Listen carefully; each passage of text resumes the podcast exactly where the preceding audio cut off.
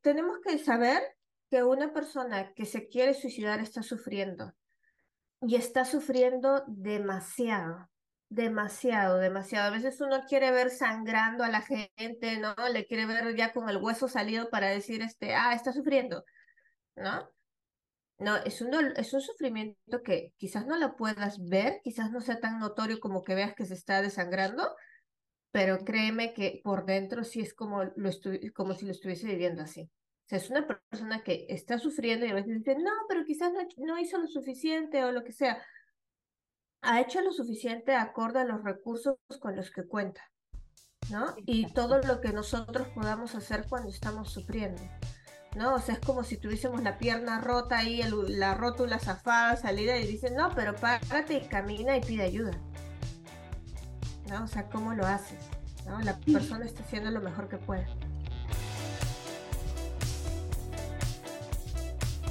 A que no te atreves. Un podcast con Tania Chaides para ti que buscas encontrar un sentido distinto a tu vida, inspirarte para crecer y descubrir las respuestas en lo más oscuro de tu ser. Atrévete a explorar esos temas de los que nos da miedo hablar para llevarlos a la luz. Hola, hola. En A que no te atreves, hoy hablamos del suicidio, un problema de salud pública que nos preocupa y del que queremos derribar todos esos estigmas y tabúes y entender qué podemos hacer para prevenirlo.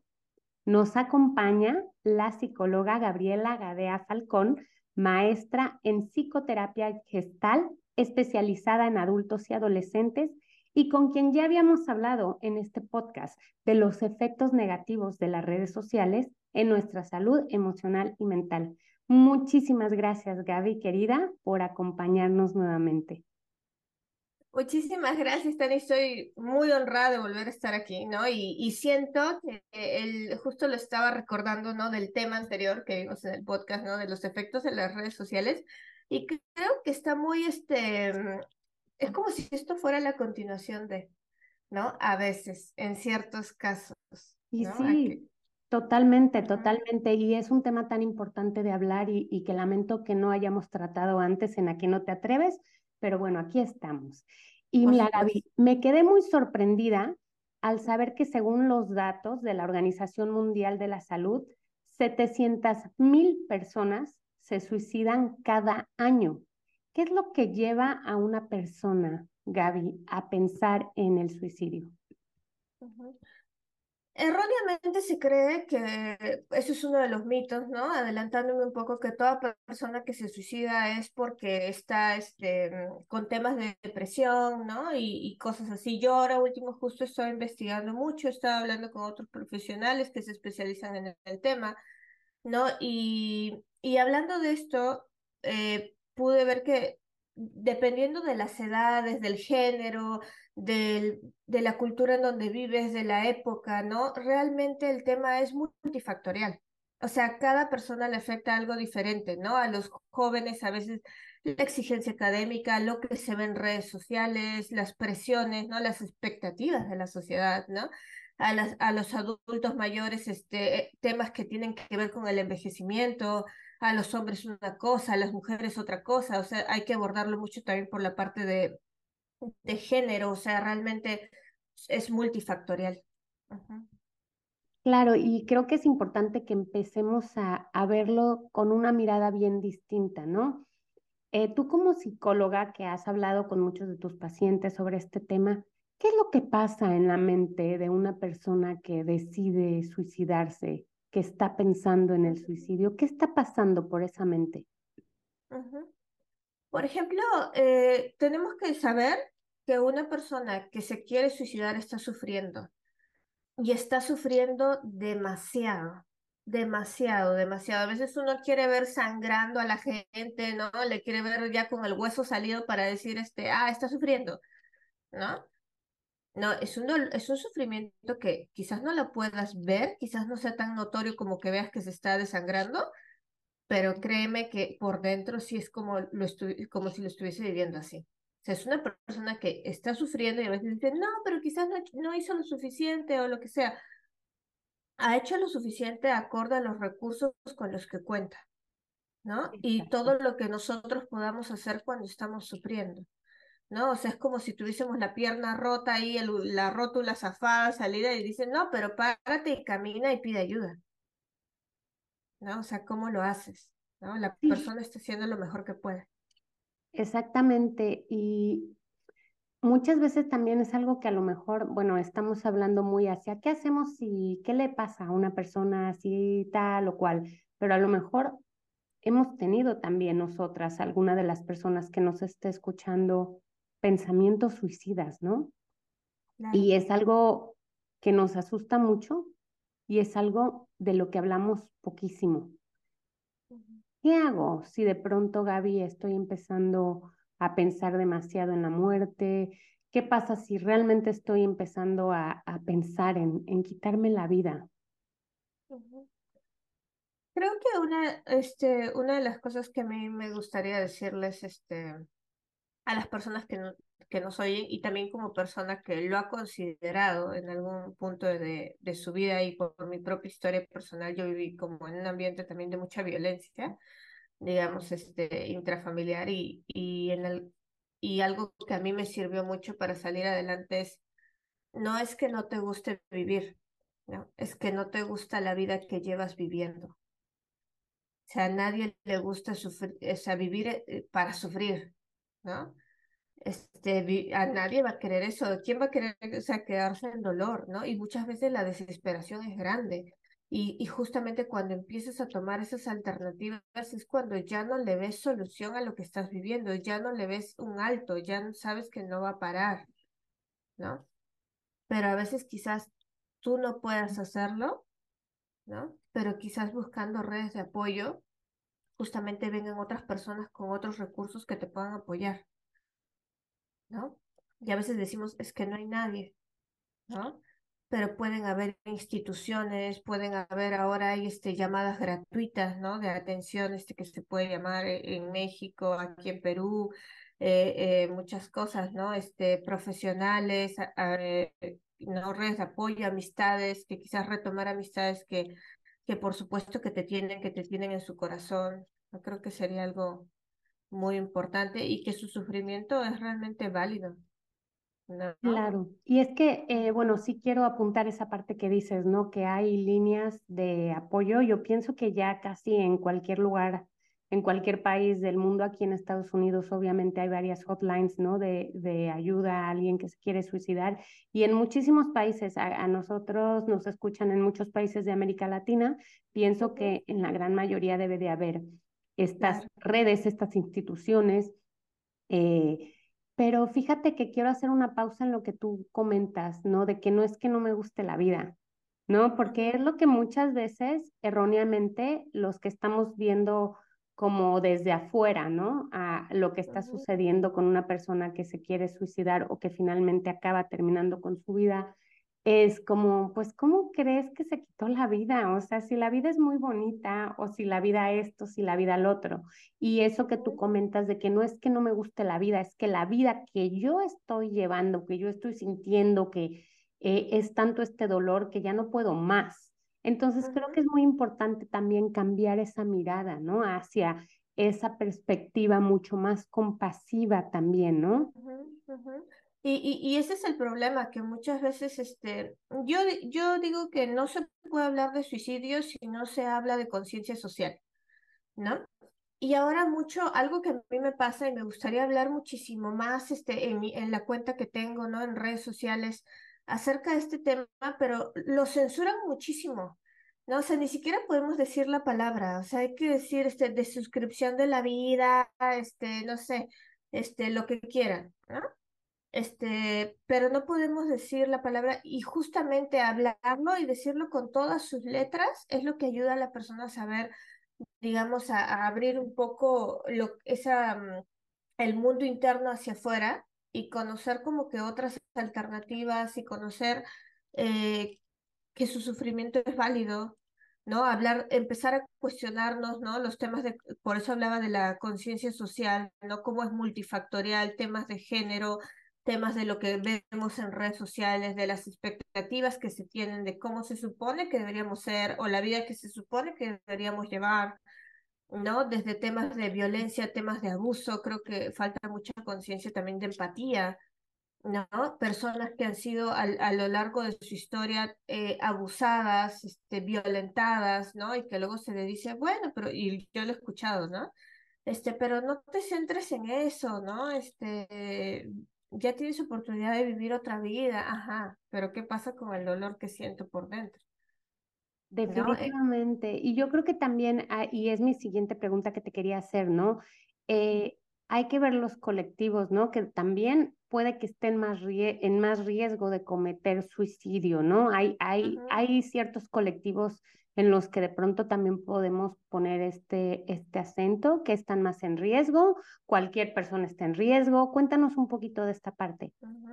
Por ejemplo, eh, los, los, más notorios, ¿no? Este, podríamos, por eso decía lo de la conciencia social y al mismo tiempo lo del enfoque de género, por ejemplo, se sabe que son mucho más eh, hombres, ¿no? Los hombres los que llegan a, estadísticamente a cometer, cometer suicidio, ¿no? Y hay más intentos por parte de mujeres, ¿no? Esto quiere decir, por ejemplo, ya en los estudios, ¿no? Es esta parte que mm, digamos, qué está pasando en el mundo de los hombres, ¿no? Partiendo de la época y la cultura machista en la que vivimos alrededor del mundo, ¿no? No, no se pueden expresar, es como yo tengo que ser este, lo máximo, siempre estar bien, ¿no? Entonces, como no puedo sacar esa energía hacia afuera, va hacia adentro mío ese sufrimiento, ¿no? Va hacia, hacia hacerme daño, ¿no? Ese, ese dolor. Quizás un dolor con el que yo podría defenderme, pedir ayuda, lo que sea, va hacia la propia autoagresión, ¿no? Que es esta parte del suicidio, ¿no? Y al mismo tiempo también tienen más acceso a conseguir ciertas este, herramientas pues, más eficientes para llevar a cabo su objetivo, ¿no? Y en el tema de las mujeres, pues hay también un factor de género de validar las emociones, de permitirse llorar, de permitirse pedir ayuda, verse vulnerables, ¿no? Este, y también el hecho de no acceder tanto a medios para llevarlo a cabo. ¿Algún colectivo como el LGBTQ o qué otros También. Claro, y ahí viene, y ahí, ah, esa fue la parte, ¿no? De un ejemplo de lo de género, y el ejemplo de conciencia social también, por ejemplo, es cómo, o sea, cómo esta es la sociedad la que te, no te da derecho, digamos, a tener un espacio, a, a ser parte de, ¿no? Entonces, si la sociedad no te permite ser parte, ¿cómo se supone que tú te vas a acomodar? ¿No? Si te dice tú estás mal o tú eres el extraño, ¿no? O tú este, eres la minoría o tú eres como, eh, diciéndolo de una forma despectiva, ¿no? No te dan el espacio para ser libre, para poder amar, para poder ser tú, ¿cómo se supone que te vas a acomodar en esta vida? entonces también están en, un riesgo, ¿no? En un, riesgo de, de, aceptar su propia orientación sexual, su identidad, de encontrar su lugar, su espacio, sus derechos para desarrollar su vida. Y también eso afecta muchísimo. Fíjate que veía otro dato que me llamó mucho la atención, ¿no? Y es que la cuarta causa de muerte entre los jóvenes de entre 15 a 29 años es justamente el suicidio, también según los datos de la Organización Mundial de la Salud, ¿no? Y cuando ves estos datos, piensas, wow, por todas las cosas que van pasando nuestros adolescentes, nuestras jóvenes, para tener que llegar atentar contra su vida, ¿no? Justo. ¿no? Y ahí viene eh, estos temas, ¿no? Por ejemplo, lo que consumimos en redes sociales, ¿no? Las expectativas que tiene la sociedad. Y yo lo he visto mucho en los pacientes y justamente te sientes a empezar el podcast, ¿no? Yo quería ver este tema porque lo he estado viendo demasiado, ¿no? Demasiado. Entonces se supone que es como que hay un caminito, ¿no? Como que tienes que tener las super mejores notas, así 10 sobre 10, ¿no? Este, y destacar para que algún día tengas un buen trabajo, para que algún día te cases, tengas hijos y ganes mucho dinero y dinero y verte estéticamente bien y lo que tú quieras. Y es como si hubiese una receta de éxito para vivir, ¿no? Pero ¿quién dice que esa es la vida que la persona quiere llevar? ¿No? Una vida en donde ya no estás disfrutando. Ah, no, pues estudiate una ingeniería o una, este, o medicina y esas son las carreras top y las carreras que, que te van a hacer vivir bien. Pero ¿y si no es ese la vocación de la persona? y si no es esa la vida que quiere llevar, ¿no? Y a veces es como, bueno, seguiré por esa, por esa senda, ¿no? Por esa, ese camino que me han dicho por el que yo voy a triunfar y voy a ser feliz, pero eso no es la vida que yo quiero. Claro, y fíjate que una de las cosas que encuentro, ¿no? Y con la, de la que he hablado con muchísimas eh, eh, entrevistados que he tenido y expertos que han venido, ¿no? A que no te atreves es justamente que cuando no te escuchas, ¿no? Cuando tú no puedes ser quien eres, cuando esa vocecita que te dices que a mí me hace feliz pintar y bailar ballet y eso es lo que yo quiero hacer o lo que sea que sea, ¿no? Y dejas de escuchar esa voz y te metes en lo más profundo del closet, cualquier tipo de closet que sea para complacer el sueño de alguien más, para, para no vivir esa vida que tú quieres llegar a vivir, a, desarrollar en plenitud, es cuando pienso que también vamos acumulando, ¿no? Más situaciones que en algún punto nos pueda llevar a decir, pues ya no quiero más vivir esta vida, ¿no? Claro, y hay una frase que me encanta que dice, la salida siempre es hacia adentro, ¿no? Y parte esa de escucharnos a nosotros mismos, de atender nuestras necesidades, ¿no? Mucho se habla de ser comprensivo con, con, con el prójimo, ¿no? Eh, ser respetuoso con los demás, eh, sea comedido, sea amable, qué sé yo, pero nadie nos enseña a ser amable contigo mismo, ser respetuoso contigo mismo, atiende tus necesidades, preocúpate por ti. O sea, y no desde la perspectiva de solo importas tú, sino así como importan los demás, también importas tú. ¿No? Y es esta parte de, a veces también incluso en la sociedad, y eso es como una parte de hacer una conciencia social, ¿no? Es esto, y se lo pregunto mucho a mis pacientes, ¿qué has aprendido a lo largo de tu vida, ¿no? ¿Vales por, lo, por quien eres o vales por lo que haces, por lo que tienes, ¿no? y mucha gente dice, valgo por lo que tengo, ¿no? Valgo por lo que hago. Val mi valor está en si puedo cumplir o no con las expectativas de los demás. No porque lo quieran ver así, sino porque es lo que han aprendido a lo largo de su historia. ¿no? Es, eh, valgo este, por cuántos títulos tengo, por cuánto dinero, cuánto gano. Valgo por cómo me veo porque la sociedad me enseñó así que cuanto más delgada esté o, cuanto más dura esté o qué sé yo, ¿no? Tonificada esté, mejor me van a tratar, ¿no? Y sí, totalmente. Y tú como profesional de la salud, ¿no? Eh, ¿Cuáles son los estigmas, los mitos, ay, pues los tabúes, ¿no? Que encuentras que son los que rodean al suicidio y que tenemos que empezar a, a trabajar para verlos de otra forma, ¿no? uno, uno, de ellos, por ejemplo, el que a mí más me impactó, porque yo también creía que era así, ¿no? Y ahora que me estaba informando y actualizando y todo lo demás, es esta parte de que a toda persona que se suicida tiene depresión. Y no necesariamente es cierto, ¿no? También hay un sistema, por ejemplo, social que, que, que avala que esas situaciones pasen, ¿no? El aislamiento social, por ejemplo, en los jóvenes que ahora, pues, este, si, si te conectas, o sea, sí hay una conexión, es una conexión diferente por internet, pero también te puede dar, este, es una conexión diferente, ¿no? Y puede, digamos, facilitarte ese aislamiento social, el que te quedes tú muy metido en tu mundo y tus ideas que quizás no son la realidad, este, porque no las estás experimentando, no las estás poniendo en práctica, ¿no? Eh, igual con los adultos mayores, ¿no? Igual, por ejemplo, eh, los, ah, esta parte, ¿no? Como, por dar un ejemplo, también, que también es de conciencia social, ¿no? ¿Cómo facilitan hoy en día las tarjetas de crédito? No, no importa si tú estás hasta el cuello, igual siempre te van a facilitar por ahí una tarjeta de crédito, ¿no? ¿Cómo sería para una persona que tiene adicciones, por ejemplo, que te digan, sí, tienes tres mil dólares en crédito para gastártelo en, en lo que tú quieras? ¿No?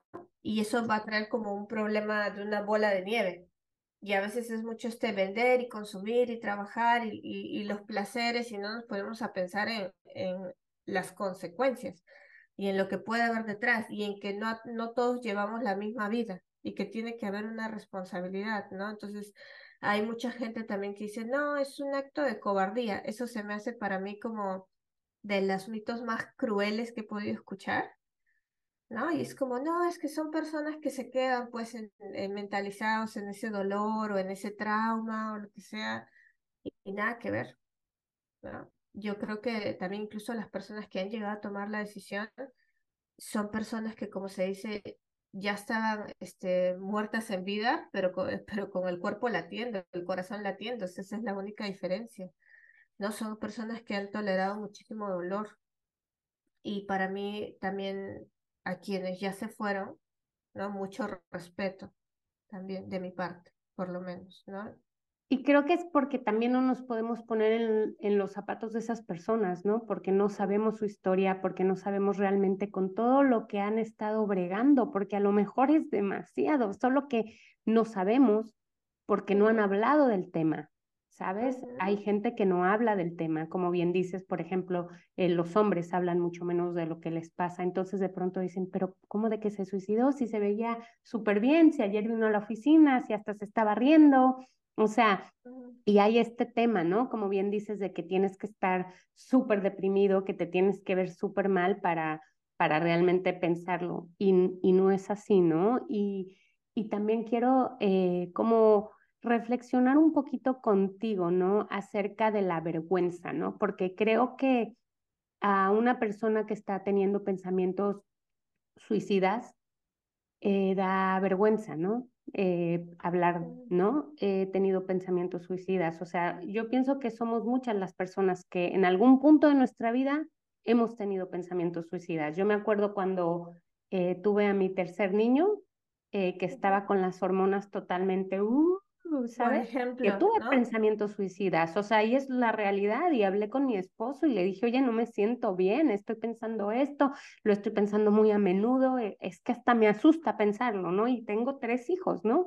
Pero luego entendí, eh, trabajándolo un poquito, que pues eran mis hormonas, que tenía depresión postparto, que es otro tema del que casi nunca se habla. Claro, claro. Hay que hablarlo, hay que hablarlo, pero nos da mucha vergüenza, Gaby, tanto hablarlo como aceptar que un familiar nuestro puede estar pensando en suicidarse. Es un tema que no queremos ver porque socialmente, sobre todo en América Latina, en España también, ¿no? Es un tema del que si tú te suicidas es porque eres un fracasado o si tienes a alguien en tu familia que se suicidó, como familia hiciste algo muy mal y sí te tienes que sentir muy avergonzado. Exacto, eh, sí, eso es otro de los mitos, ¿no? De que ya va afectando, ¿no? Eh, y, y, por ejemplo, eso viene muy ligado a, los mitos, ¿no? De cuando una persona dice, em, me quiero suicidar y el clásico, ay, solamente está llamando la atención. ¿No? Entonces es como, y, y ahorita que tocaste el tema de, lo, de las hormonas, lo recordé y, y esto quizás le sirva, ¿no? Mi esposo tiene epilepsia, ¿no? Y siempre toma el mismo medicamento y todo, y un día pues, cambiaron la marca, pero es el mismo compuesto, pero la marca era otra, ¿no? Y él dejó el frasquito sobre la, sobre la mesa del comedor, mi suegro lo agarra y se pone a leer el frasquito, ah, te cambiaron la marca, ¿sí? Y lo lee y le dice, ¿estás bien? Y mi esposo sí. Y mi suegro así, sin pelos en la lengua, le dice, ¿has pensado en suicidarte? Y nosotros nos quedamos, ¿qué? O sea, estamos regresando del mercado, de la calle, ¿qué se debe la pregunta, no? Y, y mi esposo, no. Y mi suegro le dice, ¿has visto lo que dice detrás de tu medicamento? Dice, efectos secundarios, ideación suicida, ¿no? O sea, y yo me quedé como en un, en un medicamento y uno a veces no se da cuenta, los efectos secundarios es que te pueden alterar todas las hormonas o te pueden este, tirar todos los neurotransmisores al suelo del cerebro hasta llevarte a un, a un cuadro este, de suicidio, ¿no? Y uno no lo sabe, ¿no? Entonces es importante fijarse en todo eso y, y ahí no se va a decir, ah, es que quiso llamar la atención, ¿no? Ah, es que fracasó, ¿no? Eh, creo que eso es bastante carente de, de empatía. Claro. ¿no? perdón que te interrumpa. Y que creo que también, eh, como lo señalas, somos seres humanos, eh, pues multifacéticos, ¿no? Y creo que tenemos que ver el suicidio desde muchas partes, ¿no? A lo mejor es que estás comiendo mal, a lo mejor es que no te estás hidratando, lo suficiente y eso se está sumando a otras causas que también están provocando que te sientas cada vez peor. O sea, no es solo una cosa en particular, así hay detonadores, ¿verdad, Gaby? Claro, claro, por supuesto, hay muchas cosas que nosotros necesitamos sol, luz, este, eh, relaciones interpersonales, este, hablar con tus pares, es decir, con la gente de tu misma edad, ¿no? Muchas cosas que, que van a afectar. Recuerdo que tenía una paciente que, siempre teníamos las sesiones en la noche, ¿no?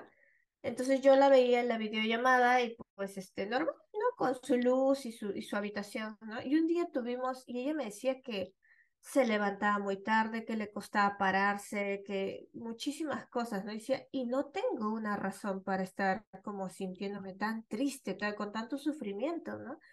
Hasta que un día, eh, por cambios de horario y así, compromisos, ¿no? Tuvimos la sesión en la mañana, y veo su, su habitación y no entraba ni un rayo de sol, porque vivía en la planta baja y era un edificio altísimo y no tenía, ¿sabes? Ni ventanas, ese tipo de cosas que también rentan, que son este, sumamente inhumanas, ¿no?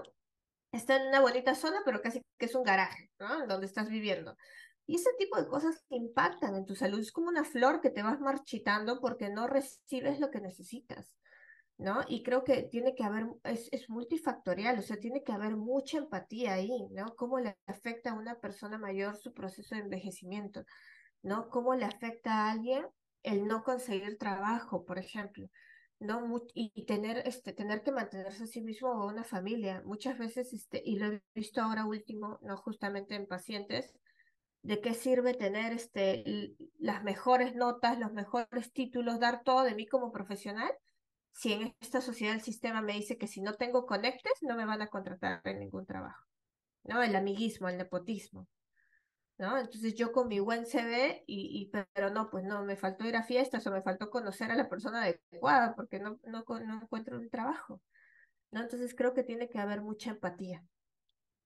¿Y qué podemos hacer, Gaby, cuando estamos ahí, en ese momento, en el que sí hay una persona muy cercana a ti o hasta podría ser que no cercana a ti, ¿eh? porque hay profesionales de salud que cuando tú, tú al menos aquí en Estados Unidos, cuando vas al médico, eh, porque te duele una muela o por lo que sea, y cuando llevas a tus hijos al médico te hacen un cuestionario y entre las preguntas que te hacen es si has tenido pensamientos suicidas, que cómo te, o sea, te hacen ese ese chequeo, ese escaneo, ¿no? Entonces, puede ser que alguien muy cercano a ti te lo comente o puede ser hasta eso, ¿no? Que un profesional de la salud, que eh, al menos aquí en Estados Unidos los entrenan para poder canalizar esos casos de la mejor manera posible. ¿Qué debemos hacer si esa persona nos dice que ha pensado en, en suicidarse? El primer paso así básico es no juzgar, ¿no? Eh, no, no decir, ay, no, qué barbaridad, o, o molestarse, o porque ahí la persona se, se, va a cerrar, va a callar y va a volver a la, a la concha, o sea, de, de ocultarse, ¿no? Y, el, y todo el dolor va a seguir ahí creciendo. Entonces, si esa persona ha, este, ha confiado en ti y has tenido la fortaleza, ha sido capaz de poder decírtelos, también siéntete honrado y valora esa confianza que te están, que te están brindando. ¿no? Apóyalo, ¿no? Y ser muy empático con esas personas. Nadie sabe la vida que el otro está llevando y cómo la está viviendo, ¿no? Quizás tú dices, yo en mi vida he, he tenido tres momentos canónicos horribles, este, donde pude salir adelante, ¿no? Y esa persona desde su perspectiva ya tuvo como 23 este, momentos canónicos horribles que, y ahí sigue parada a tu costado. ¿no? Entonces hay que, hay que respetar mucho, ¿no? El dolor de la persona, la vivencia de la persona. No se juzga un dolor que no estás viviendo, ¿no? Eso por un lado. ¿Y qué es lo que nunca le debes de decir a una persona que te ha comentado que quiere suicidarse, Gaby? Porque a veces es que en el afán de ayudar acabamos haciendo más daño, ¿no? Claro, claro, exacto. Y a veces desde el desconocimiento, ¿no? este, por ejemplo, esto, ¿no? De, ah, tienes todo para ser feliz, ¿no? Que es el clásico, pero si tienes dinero, eres linda, eh, tienes una buena pareja o lo que sea, eso es una forma de invalidar su dolor, por ejemplo, ¿no? Sea, sea como sea, si para tu consideración lo tiene todo, ella está sufriendo o él está sufriendo, quien sea, igual, ¿no? Y algo, y algo que creo que eso es, es ser muy empático, ¿no? Es darte cuenta que estás tratando como una persona que está sufriendo mucho y tratarlo con mucho cuidado. ¿no? Estar muy al pendiente, como si vieras a una persona que se rompió la cadera y lo tienes ahí tirado, ¿no? Y dices, no vas, y, y, le, y lo levantas y dices, vamos, tienes todo para ser feliz, ¿no? Y lo jalas, ¿no? Este, vas con cuidadito, buscas profesionales, ¿no? Que no lo mueves quizás mucho que digamos, lo mueves con delicadeza, ¿no? Que venga un profesional a moverle ahí, que es el que sabe, yo, yo me quedo contigo, yo te acompaño, ¿no? Y, ya hemos descubierto que esa persona se está autolesionando, ¿no? Porque hay como fases, ¿no? A lo mejor primero lo piensas, pero pues es solo un pensamiento. Pero llega un punto en el que vas a la acción. A lo mejor te empiezas a cortar las muñecas, a lo mejor cualquier tipo de, de autolesión que comiences a hacer, ¿no? Si ya nos damos cuenta de que la persona se está autolesionando y que ya no solo es algo que dijo, sino que lo ves que lo está haciendo, ¿cómo actuamos? Algo que justo les daba este ejemplo del medicamento de mi esposo también, porque algo que a mí me gustó mucho de parte de mi suegro fue cómo habló sin pelos en la lengua, ¿no? O sea, fue de frente a decir, este, ¿has pensado en suicidarte? ¿No? Y eso es romper el tabú, ¿no? Eso es, ya no es como, ay, no, este, has pensado en algún momento, has tenido, este, sus pensamientos feos, ¿no? No.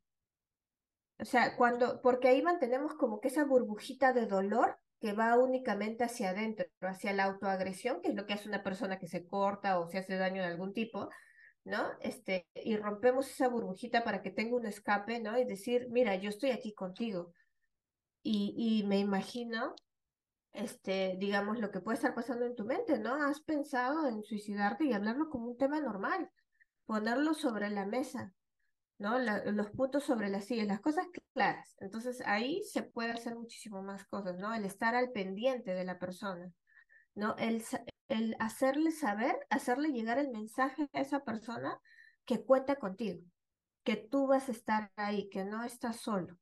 ¿no? O no estar sola, estar ahí como al, bien al pendiente, recurrir a un profesional, ¿no? Otro tip es no prometerle que lo vas a dejar, que le vas a guardar el secreto, Eso es importante. Porque a veces una, una persona cuando llega a suicidarse son puntos de crisis donde toma la decisión, ¿no? Y en otros momentos, si estuviese más tranquilo, no los tomaría. Conscientemente quizás no lo tomaría. Es una crisis en la que entra, en la que, en la que lo comete. ¿no? Entonces no le puedes prometer que no se lo vas a contar a nadie porque a veces va a ser necesario. Y va a ser necesario buscar ayuda de muchos tipos, ¿no? Puede ser que haya que recurrir a un neurólogo, puede ser que haya que recurrir a un psicólogo, a un psiquiatra, distintos profesionales que puedan apoyar a esta persona y además esto de guardar el secreto, como dices, sigue haciéndolo ver como que estamos mal, como que es un tabú. ¿no? Yo hace poco supe de un caso bastante cercano de un adulto mayor que se suicidó y la única persona que sabía era su exnovia, también ella ya adulta mayor, pero pues ella pensó pues que nunca lo iba a hacer, la verdad, o sea, decía, bueno, es que él solo lo hace pues para llamar la atención, pues porque quiere a lo mejor que regresemos y para llamar la atención. Y claro, cuando hace, hace atenta contra su vida y se suicida, pues ella se queda muy tocada, ¿no? Porque dice, es que a mí me lo dijo y yo no lo creí. O sea, creo que es muy importante creerle a las personas que te dicen que se han pensado en suicidar, no poner en duda esa parte y definitivamente hablar, ¿no? Oye, yo ya no estoy contigo en este caso, ¿no? Yo ya no soy tu novia, pero le voy a hablar a tus hijos y le voy a decir que estás pasando por esto y que estás muy solo y que el otro y que aquello, o voy a hablar con el vecino que sé que es muy cercano a ti, a quien sea, ¿no? Pero es romper, como dices, esa burbuja y, buscar ayuda para esa persona, ¿no? Y, y, justo, y justo lo que, lo que dices es, e, es, bien paradójico, ¿no? Porque por un lado hablamos de la vergüenza que es hablar de suicidio, o sea, nadie va por la vida diciendo, ah, sí, yo intenté suicidarme o yo me quise suicidar, ¿no? Este, nadie va por la vida diciéndolo, ¿no? O, o mi familia se suicidó, no es un tema del que se pueda hablar así, no es un tema tabú, como se dice, pero cuando escuchamos que alguien lo dice, ah, quiere llamar la atención. O sea, suena, suena paradójico, ¿no? Entonces, para tal caso, llamaría la atención con otra cosa.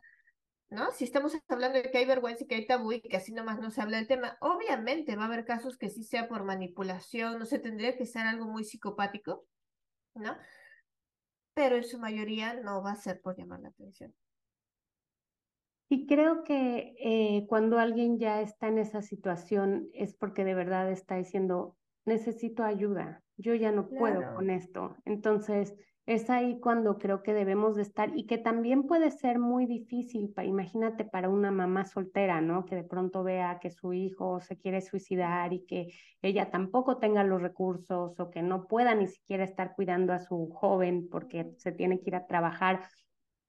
Como que creo que es importante entender que una sola persona no puede cargar con el tengo que apoyar a esta persona que está pasando por una situación muy compleja porque entonces también nos cargamos de muchos pesos que a lo mejor no somos capaces de, de cargar, ¿no? Claro, y, y hay, este, hay factores de riesgo, ¿no? Por ejemplo, eh, el hecho de tener a una, por ejemplo, ¿no? Ciertos factores de riesgo que hacen más vulnerable a cualquier persona es, por ejemplo, los hijos de personas que se han suicidado, ¿no? El primer ejemplo que tienes tú en esta vida es que esa opción existe. ¿no? Sabes de primera mano que esa opción existe y encima conoces un caso de éxito.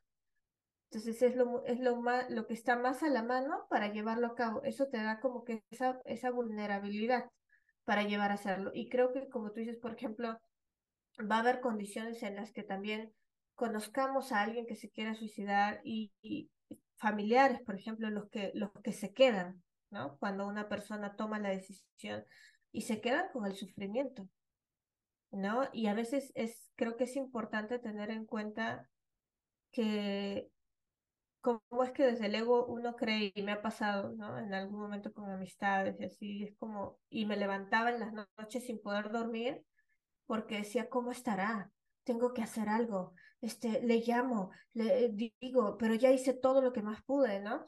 Y yo decía, cálmate, me decía a mí misma, porque no, tú no eres capaz o sea, de cambiar la vida de la otra persona. ¿No? ¿Quién soy yo ni que fuera qué, ni que fuera quién, ¿no? Una especie de Dios para decir, no lo harás. Y la persona no lo va a hacer, ¿no? O sea, a veces hacemos lo que mejor podemos con los recursos que tenemos y nos informamos y para eso creamos estos espacios, pero no depende de ti. Definitivamente. Y yo he escuchado mucho esta frase, ¿no? Que dicen que no, pues que un suicida si tuviera la oportunidad de volver atrás antes de haberse quitado la vida, no lo haría, ¿no? Es algo que dicen muchísimo y quisiera saber qué piensas al, al respecto. Creo que yo la verdad respeto mucho a las personas que han llegado a tomar la decisión. Hoy en día no están presentes para contarnos la versión de su historia, ¿no? Eh, hubo un caso que en algún momento a mí me conmovió mucho que porque también soy partícipe de un grupo de supervisión entre terapeutas, ¿no? A veces el trabajo de un terapeuta es muy solitario porque no podemos salir y contar, ah, mira, me pasó esto en el trabajo, ¿no? o lo que sea, o tal y tal, ¿no? No puedes eh, contar tus compañeros del trabajo los pacientes. Entonces, hablándolo, ¿no? Y había una terapeuta que llegó muy choqueada, ¿no? Y contaba este caso de una chica que sufrió abuso de parte de su tío, ¿no? Y cuando ella, de pequeñita, desde los cuatro hasta los once años, más o menos, ¿no? Y cuando ella le llega a contar a los padres, ¿no? Los padres la golpean, la castigan a golpes, ¿no? Y le dicen, em, no vuelvas a decir esas cosas de tu tío, ¿no? Eso no se dice, no se habla así de la familia, ¿no? Entonces ella crece con mucho enojo hacia los papás eh, y y empieza a tener problemas, empieza a ser muy rebelde, a irse a fiestas, a emborracharse a tope, ¿no? Con todo el dolor que ella sentía. Entonces se empieza a volver como una bolita de nieve, ¿no? Y en una fiesta abusan de ella en el baño de un antro, ¿no? Y ella se lo cuenta a su mamá con mucho dolor cuando saliendo, ¿no? Le habían, este, había sufrido mucha violencia y su mamá la golpea, ¿no? Y la cachetea y le dice, eso te pasa por hacer las cosas que haces, ¿no? Entonces, en esta vida de dolor, de violencia, ella no tiene amigos, no tiene a quién recurrir, ¿no? Y, conoce a un chico de su cuadra, ¿no? Y ese chico, curiosamente, estaba viviendo también mucha, una vida de sufrimiento, igual que ella, ¿no? Y se iban a comer helados ahí por su casa y se iban a pasear y entre ellos se entendían porque se conectaban desde el dolor. Y un día dicen, si las cosas no mejoran, si esta vida no mejora, suicidémonos, ¿no?